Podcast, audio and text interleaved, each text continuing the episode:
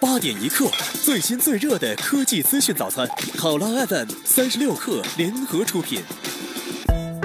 每天清晨给您最新鲜的科技资讯，这里是八点一刻。本节目由三十六克和考拉 FM 联合制作播出，欢迎收听。大公司方面，据雷地触网报道，百度钱包、百度理财创始人 CEO 张正华已离职。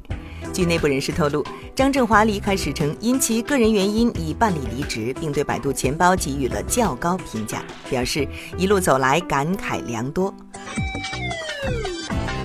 张振华曾整体负责百度钱包支付及旗下金融理财业务。二零一五年十二月，张振华携百度钱包业务及团队转入百度金融服务事业群组 （FSD）。二零一七年以来，百度高层持续动荡。昨日，百度副总裁陆富斌也在朋友圈宣布将离开百度。新浪公司近日宣布，公司董事会已经批准向股东依照固定比例配送微博公司的股票。新浪是微博的控股股东，新浪将向新浪普通股的持有者配送微博的 A 类普通股，比例为每持有十股新浪普通股将配送一股微博 A 类普通股。持有通过 DTC 结算的新浪普通股股东将收到对应数量的微博 A 类普通股，具体形式为 A 博的 ADS。本次微博股票的配送日为二零一七年七月十日左右，配送对象为二零一七年六月七日前结束前登记的新浪股东。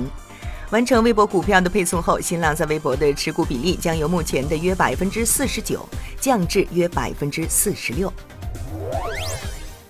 五月二十六号，滴滴专车宣布在北京上线无障碍专车，解决残障人士、老年人等特殊群体出行问题。这也是滴滴专车与联合国计划开发署共同发起的联合国无障碍出行项目。滴滴专车方面介绍，此次推出的无障碍专车由商务车改装，但较普通车更加宽敞，座椅可升降，从后排旋转伸出，座椅向外侧旋转后下降至较低位置，行动不便者可较为轻松地转移到车内，适合残障人士、老人、病人、孕妇等人群使用。五月二十六日，陈欧和原大股东海翼股份对近日关于聚美入局接电后股权被严重稀释、公司团队动荡等进行回应。原大股东海翼股份发表声明称，竞争对手因为缺乏成熟产品，无视接电员工与接电签署的竞业禁止协议，以数倍公司和股票等利益恶意挖裂接电员工，导致部分接电成员离职。陈欧回应，聚美集团注资机电后，与原股东海逸集团共同为机电输送了管理人员。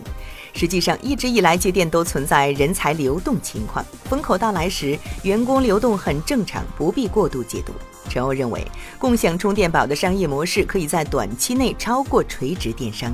未来半年，机电将生产五百万台以上的机柜，并将其投入市场。此外，据美拟向机电再投资一亿美金，共同促进共享充电宝行业的健康发展。五月二十六日，上海百联集团发布公告称，阿里巴巴集团向易果生鲜收购联华超市二点零一亿股内资股，坐拥百分之十八股权，成联华超市第二大股东。同时，易果生鲜还将联华超市两千二百三十九点二万股内资股转让给百联集团，占股百分之二。易果生鲜仍持有百分之一点一七的股份。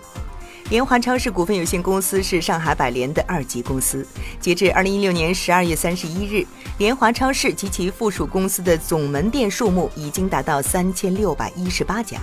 今年二月，阿里巴巴集团与百联集团在上海宣布达成战略合作，双方称将基于大数据和互联网技术，在全业态融合创新、新零售技术研发、高效供应链整合、会员系统互通、支付金融互联、物流体系协同等六个领域展开全方位合作。不过，当时双方的战略合作并未涉及资本层面。截至目前，阿里巴巴已经投资了包括苏宁、银泰、百联、三家江。日日顺等公司在内的数十个项目，以探索向新零售的转型。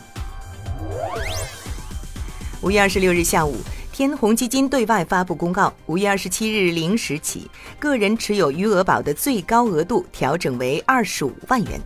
余额宝的已有存量、转出等其他服务功能均不受影响。天弘基金表示，此次调整是为了让余额宝更符合作为个人小额现金管理工具这一定位。这一调整对余额宝绝大部分用户没有任何影响。其此前在余额宝内放置的资金超过二十五万的用户，这次调整之后也无需取出，可以继续享受收益。此前，分析人士指出，余额宝受热捧的程度决定了其投资金额上限下调是有所依据或仰仗的。但一旦真的实现大幅下调，恐怕用户流失是个不可避免的问题。好，以上就是本期节目的全部内容。更多精彩，请下载三十六课 APP。好，我们下期见。